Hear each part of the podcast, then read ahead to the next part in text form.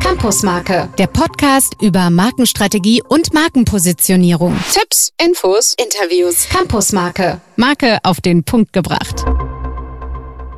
Herzlich willkommen und schönen guten Tag hier auf dem Campusmarke, unserem Podcast, der alle Markenthemen auf den Punkt bringt. Und ich sage schönen guten Tag nach Düsseldorf. Günther, grüß dich. Ja, grüß dich. Äh, wir sind ja, äh, wir waren ja zusammen unterwegs, ne? Und wir haben ja beide Berliner Luft geschnuppert. Ja. Was immer sehr anregend ist. ist ne? Es ist immer sehr anregend. Ähm, ja, wir wollen heute euch mal mit nach Berlin nehmen auf eine Veranstaltung, die wir durchgeführt haben. Und zwar war das das Markenforum. War ja das 15. glaube ich, war das dieses Mal. Im 15. Markenforum in Berlin, das wir äh, veranstalten alle halbe Jahr. Und ähm, wir wollen euch heute jetzt mal mitnehmen auf das Markenforum, was wir da erlebt haben, was wir da besprochen haben, was da für Themen auch gab. Und da denke ich, sind einige spannende Sachen für euch dabei. Ja, also wir wollen euch mal das vermitteln, was man da so mitnehmen kann von so einem Tag. Wir machen diese Markenforum ja, am Institut für Marken und Medien schon seit vielen Jahren. Und ähm, da trifft sich immer ein Kreis von Markenaffinen und ich sage auch mal Markenfreaks. Und ähm, die Themen, die wir da so behandeln, die sind immer sehr zukunftsorientiert, beziehungsweise auch, ähm, ja, was man so positionierungsmäßig mitnehmen kann. Und dieses Mal haben wir auch einige Themen, die wir, denke ich mal, so im Kurzfazit euch äh, mitgeben wollen, was da so diskutiert worden ist. Das äh, Markenforum stand übrigens unter dem Motto, wie Marke verkauft. Ihr wisst ja, das ist ja so das Thema, was uns ja immer wieder bewegt. Und deswegen haben wir das auch mal zu diesem Thema fürs Markenforum gemacht. Günther, dann lass uns mal anfangen, ein bisschen zu erzählen, was äh, das letzte Markenforum so mit sich brachte. Und starten wir mal mit dem ersten Vortrag ähm, vom Carsten Busch. Ähm, Carsten hat eine Professur an der Hochschule für Technik und Wirtschaft da in Berlin im Bereich Medienwirtschaft und Medieninformatik und dadurch, dass auch seine Schwerpunkte Medien und Marken und Digitalisierung und Variables und Interactive Technologies und so weiter sind, hat es natürlich ganz gut gepasst zu ihm. Ähm, das Thema ähm, Dich kauf ich mir war sein Titel von gläsernen Marken und Menschen. Und ähm, ich glaube, ich bin ganz gut. Ähm, und wir beide unterhalten uns ja auch immer damit da drin, was denn die Digitalisierung mit sich bringt, was denn ähm, der gläserne Kunde mit sich bringt. Und aber da nochmal so die, das aufzugreifen, fand ich sehr spannend, was wir da besprochen haben. Ja, also was da so einem richtig deutlich geworden ist, ist ja, dass über uns natürlich ganz viele Daten gesammelt werden. Ne? Da ja. kann man jetzt natürlich auch äh, betrübt drüber sein, sagen, ach Gott, und äh, aber wir geben ja auch ganz vieles freiwillig ab. Ja, also was, was vor allem, ich meine, wir haben das ja so ein bisschen geübt da an der Tafel. Ähm, was, wer sammelt eigentlich alles Daten von uns? Sei es ein Apple, Apple, sei es mein Android-Handy, sei es der Google, sei es der Amazon, der Facebook und so ja. weiter. Die, die, sind, die Microsoft, genau, die, Datenkraken vor dem Herrn. Und dann gibt's ja. also die einen finde ich, die, die habe ich gelernt nochmal, die einen sammeln von mir, saugen ab. Aber es gibt ja auch Plattformen, wo ich freiwillig ganz viel reingebe. Facebook, ja. LinkedIn, Xing, ähm, und so weiter. Äh, oder ich habe eine Variable, da gebe ich ja selbst meine ganzen Körperdaten preis. Also von ja. daher, ich, ich werde gläsern selber, aber ich werde auch von den Unternehmen. Und weißt du, was das Interessante dabei ist? Ähm, dass eigentlich das ist ja immer weiterentwickelt und es gibt auch einen ganz einfachen Treiber, der ist sehr menschlich dahinter, nämlich so Tratsch, Klatsch, News, Fake News, das, dieser Voyeurismus, den man so hat, da sind ja ganze Geschäftsmodelle drauf aufgebaut. Also das wird auch noch kräftig weitergehen, die Entwicklung. Wir genau. sind ja lange nicht am Ende. Ja, Aber weißt du, was da wirklich dann das Interessante ist, wenn man eine Gegenposition einnimmt ne? und man sagt nicht nur, ach Gott, wir geben alles ab und so, sondern äh, umgekehrt wissen wir ja viel mehr über andere als jemals zuvor.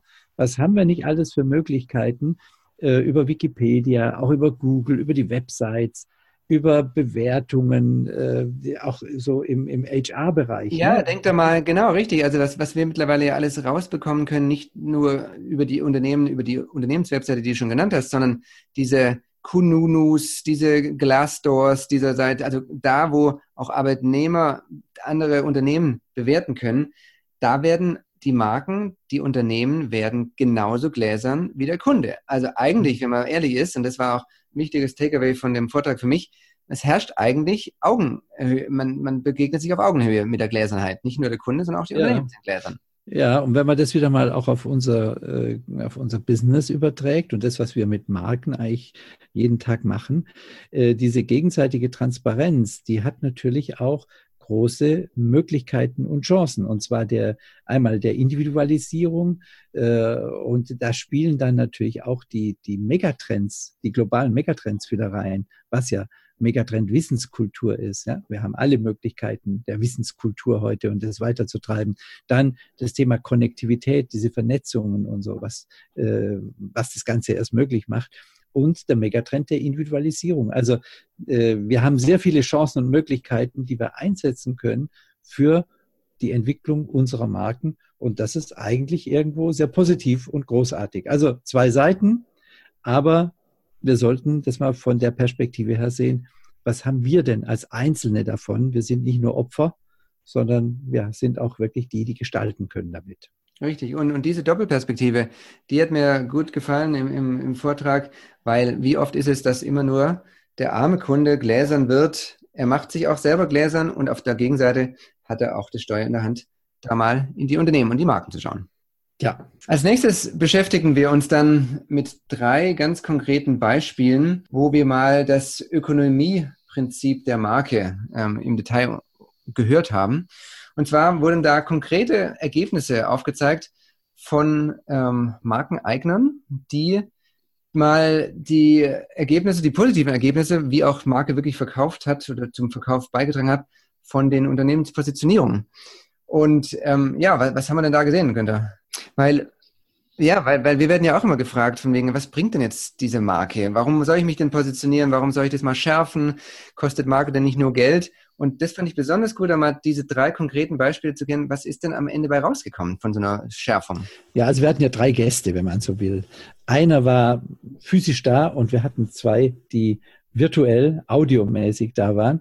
Aber das Interessante ist dabei, dass alle drei äh, mal gesagt haben, was hat denn ihnen so eine Positionierung konkret gebracht? Ja, und viele von unseren Hörern werden das ja auch gefragt in ihrem Unternehmen, was bringt denn das eigentlich? Also äh, da sind ganz gute Argumente dabei, weil die haben sie wirklich erlebt. Ähm, ein Unternehmen, Softwareunternehmen, eine AG, ähm, da hat Ernst Homolka, der ist CFO von der Softing AG, so mal aus seiner Sicht, ne, wie so ein Finanzvorstand das eigentlich sieht, äh, das auf den Punkt gebracht. Das erste war, dass er natürlich sagt, tja, wenn ich mich positioniert habe und wenn das alles so klar auf den Punkt gebracht ist, dann habe ich erst schon mal wirtschaftliche Synergien in der Führung all der Marken, die ich so habe und der Produkte. Und ähm, für ihn war auch ein wichtiger Punkt, zu sagen, ja, und auch was die Kommunikation betrifft, ne, bisschen in die Werbung rein, es ist viel effizienter, weil das fokussiert sich, da gibt es halt dann einen Wischel, da gibt es eine Idee und dann zahlen wir immer darauf ein. Ähm, für ihn als Finanzmann auch wichtig, dass er gesagt hat, ja, das geht für mich so weit, dass man mit so einer Positionierung Unternehmen führt, auch in die Zukunft führt. Ne? Wo geht der Weg hin? Und ähm, alles dieses ist wichtig für die Ausrichtung, äh, was auch ins Unternehmen hineinwirkt. Also wie nehme ich die Leute mit? Also es waren so vier zentrale Punkte, äh, die für ihn da wichtig waren und was er da erfahren hat äh, in der täglichen Arbeit, wie sich sowas mhm. Äh, auswirkt. Dann zweite Beispiel war dann äh, von Dr. Frank Hoffmann, der CEO der Otris AG, auch ähm, Software. Auch Software, ja. Anders gelagert, aber ja, auch Software. Genau, und, und der sagte ja auch, durch die Positionierung, die, durch die Arbeit an der Marke, an der eigenen Unternehmensmarke, wurden ja auch intern Strukturen verändert, konnten da verändert werden, wo er dann auch als CEO nochmal anders reingehen konnte ähm, und den Vertrieb auch neu ausgerichtet hat. Sehr, sehr spannend. Also ganz konkret kann man es ja auch machen. Äh, er hat äh, den Vertrieb zuerst mal äh, umgestellt, ja. umstrukturiert ja. und ist sehr viel stärker in den Vertrieb selbst mit reingegangen, weil er auch durch die Positionierung dieses haben auch Spaß hat und es einfach verkaufen kann. Und das ist sicherlich schon mal ein ganz wichtiger Punkt. Ähm, die, er hat so gesagt, dass die, der Treiber für seinen Erfolg. Und die haben, das muss man ja auf der Zunge zergehen lassen, den Umsatz verdoppelt mit einer Position und das innerhalb eines Jahres. Das sagt er, das ist für mich eigentlich so ein Treiber äh, für Erfolg und letztendlich auch diese Position, dieses Unternehmen jetzt hat in dieser Klarheit und, und Eindeutigkeit, sagt er, macht uns auch irgendwie sexy und attraktiver und äh, da kommen die Leute auf uns zu. Also die nennen das ja Leads, ne? die Leads, die da generiert werden. Und äh, ich finde, das ist ein ganz faszinierendes Beispiel von Markenarbeit, wie das dazu führt, eben wirklich zu verkaufen. Ja, überleg mal, eine Verdoppelung des Umsatzes, also fantastisch. Und dann, dritte Beispiel, ne, ganz anders geartet. Ganz anders gelagert. Da geht es um die Weingärtner von Klebron und Gügling. Es, ist, es geht über die Zunge, über den Wein. Das ist schon fantastisch. Was anderes als Software, aber nicht minder spannend. Und ähm, so, so eine Winzergenossenschaft ist ja ein kompliziertes und komplexes Gebilde. Ne? Da gibt es die, die also wie es da heißt, im Württemberg, die Wengerter, die letztendlich, ne, die Winzer, die, die Trauben äh, großziehen, die letztendlich die Trauben abliefern, die für die Qualität zuständig sind. Und dann gibt es natürlich auch da wirtschaftliche Einheit. Also es gibt eine GmbH, also es gibt den Kellermeister und was weiß ich, was alles zusammenspielt. Also komplexes Gebilde.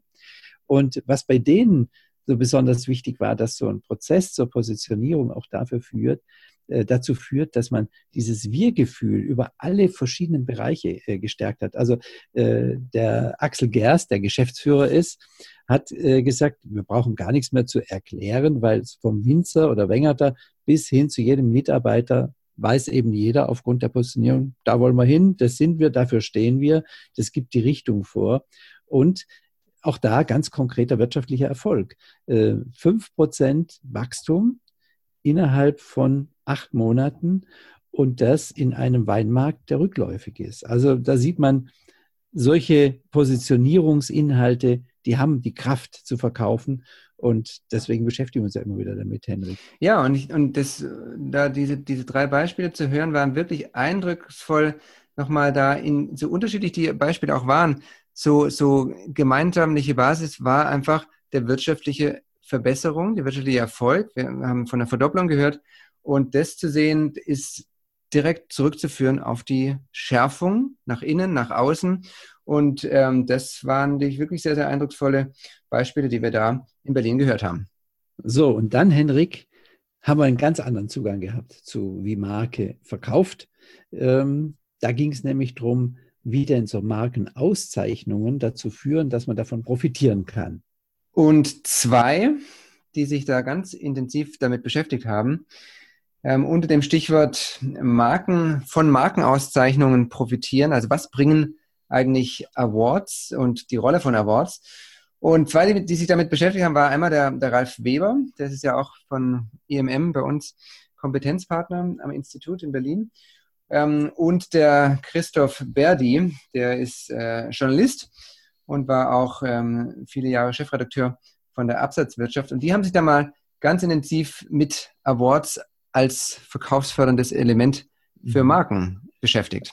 Und weißt du, was ich da so äh, mitgenommen habe, was für mich hängen geblieben nee, ist? Erzähl. Äh, dass 73 Prozent, also sagen wir mal so drei Viertel fast, von Markenexperten erwarten, dass äh, Markenführung, die Fokussierung eigentlich ein ganz wesentlicher Teil ist und diese Awards, diese Auszeichnungen, das im Prinzip so honorieren. Ne? Also das ist konsequent, kontinuierlich, langfristiger Aufbau und sowas.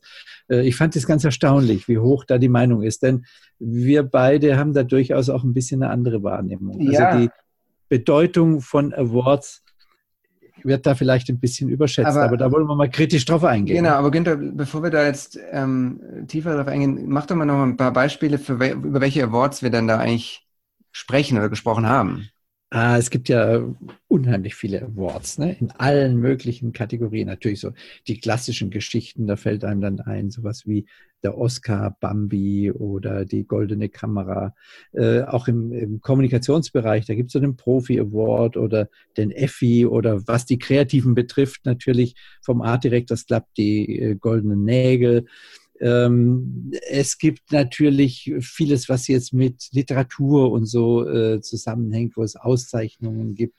Und äh, das geht ja dann bis hin zu, wird dir gefallen, Henrik, ne? Miss America oder Playmate des Da habe ich besonders oder, gut hingehört, natürlich. Uh, das kann ich mir vorstellen. Und, aber wo ich besonders gut hingehe, das sind dann, wenn es darum geht, um die Kartoffelkönigin die es ja auch gibt. Ja, ne? oder die Winzerkönigin. Ja, also alles vertreten, was solche Awards sind. Und äh, also eine Unmenge von äh, Auszeichnungen gibt es. Und was man eben da auch wissen muss, und deswegen auch ein bisschen kritische Distanz dazu, viele dieser Awards sind eigentlich in sich abgeschlossene Geschäftsmodelle. Da geht es darum, Geld zu generieren und das als Geschäftsmodell eben durchzuziehen. Und das hat oft mit, mit Zielgruppen, äh, die für uns wichtig sind und so gar nicht so viel zu tun. So, aber Günther, jetzt wäre nochmal die Frage an dich ähm, nach dem Vortrag. Was ist denn bei dir hängen geblieben, wann denn so ein Streben nach so einem Award jetzt eigentlich sinnvoll sein kann für, für so eine Marke? Äh, also so direkt hängen geblieben im Sinne von, das war jetzt der Satz, äh, ist es gar nicht bei mhm. mir. Sondern was mir so deutlich geworden ist, ist vielleicht Folgendes. Also erstmal, Award sollte man nicht nachlaufen. Aber wenn, was, was, meinst du mit, dass man, dass man, wenn man die angeboten bekommt? Ähm, nee, auch nicht nachlaufen heißt also jetzt äh, so nur fixiert sein, wir wollen unbedingt ein Wort kriegen, jetzt tun wir alles dazu und dann also, muss man auffällige Kreationen machen. Und, mm. und, dann hat die vielleicht gar nichts mit der Marke zu tun und mm. sagt, wow, das ist aber outstanding und geil und dann kriegen wir die Juroren und dann fallen die uns die Türe ein oder so irgendwas. Nee. Also ich finde, nachlaufen darf man dem nicht. Äh, für mich ist, und das war so ein Gedanke, den ich dabei hatte, als ich mir das so angehört habe, ähm, dass eine Marke eigentlich schon am meisten gewinnt, wenn sich die Macher dazu aufraffen zu sagen, wir wollen wirklich etwas Eigenständiges, etwas Außergewöhnliches für die Marke schaffen. Und wenn die sich anstrengen, sowohl strategisch als auch kreativ in der Umsetzung wirklich was Besonderes zu erreichen. Weil das Besondere, wenn es auf dem Punkt ist, wird auch besser funktionieren. Es wird verkauft. Ja. Und jetzt sage ich einfach schon mal, dieses ist schon mal der größte Award für die Marke selbst, ohne dass überhaupt einer gekommen ist und sagt, ihr möchten euch ein Award verleihen. Mhm. Ne? Ja, die extra Meile zu gehen, ist ja in der Regel immer eine gute Sache. Absolut. Ähm, wenn das dann aber dazu führt, und das ist ja oft dann auch die Folge daraus, dass diese Art von Kommunikation dann in der Tat so auffällt, dass auch Organisationen oder Institutionen meinen, das müsste man jetzt in unseren Award mit einbeziehen. Und wenn man dann tatsächlich auch so ein Award gewinnt, dann hat das zumeist, in den meisten Fällen eigentlich immer was damit zu tun, dass es nach innen wirkt. Also es hat natürlich erstmal Stolz. Ne? Also wir haben das geschafft. Das Team, ne? die, die Macher, genau. Hm. Das, das Team auf der Bühne und so ist ja auch wichtig. Also das gar nicht kleinreden das ist ja auch ein Motivator, was das Ganze vorantreibt. Es hat auch was damit zu tun, das Management kann sich bestätigt fühlen oder wenn Inhaber da sind, auch da der Stolz. Es ist auch manchmal, äh, wenn es Investoren gibt oder Geldgeber, so, auch für die ist es natürlich eine Bestätigung.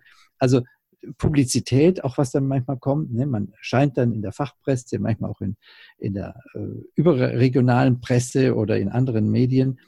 Äh, aber immer noch ist die Frage, was tust du denn für die Zielgruppe? Weil, und ja, das ist nämlich nicht immer der Fall, ne, dass es was für die Zielgruppe tut. Weil Zielgruppe, Stichwort, ist ja dann häufig nur, wenn es unmittelbar eine Orientierung gibt, der Award oder die Auszeichnung, dass es dann auch darauf einzahlt. Also wir kennen Umweltlabels, Fairtrade-Labels, Stiftung Warentest und so weiter. Da gibt es ja dann eine Orientierung, die für die Zielgruppe dann auch durchaus eine Relevanz hat von so einem Award. Ja, vielleicht auch im Bio-Bereich und sowas. Aber es sind eben relativ wenige Awards, die einzahlen auf die Orientierung für Zielgruppen. Das muss man sich einfach bewusst sein, was es nicht gegen Award spricht, aber was dafür spricht, dass man mit so Awards einfach auch sehr selektiv umgeht und sich gut überlegt, wo will man denn dabei sein und wo will man nicht dabei sein. Ja, Günther, zum, zum Schluss ähm, von den Beispielen, die wir heute vom Markenforum ähm, jetzt mal berichten wollen, wird es ja nochmal ganz ähm, aktiv im Bereich des Handwerkerns. Ne? Ja, sehr technisch sehr, sehr geworden. Ne? Genau. Also, weißt du, äh, im Prinzip sind wir da alle nochmal wieder aufmerksam gemacht worden und ins Bewusstsein gerückt worden, wie wichtig es ist, dass man möglichst viel über seine Zielgruppen weiß. Ich meine, es ist eine Binsenweisheit, ne? aber das ist einfach äh, sehr deutlich gezeigt worden an einem Beispiel, und zwar an Bosch, an der Entwicklung einer neuen Sägetechnik für Heimwerker.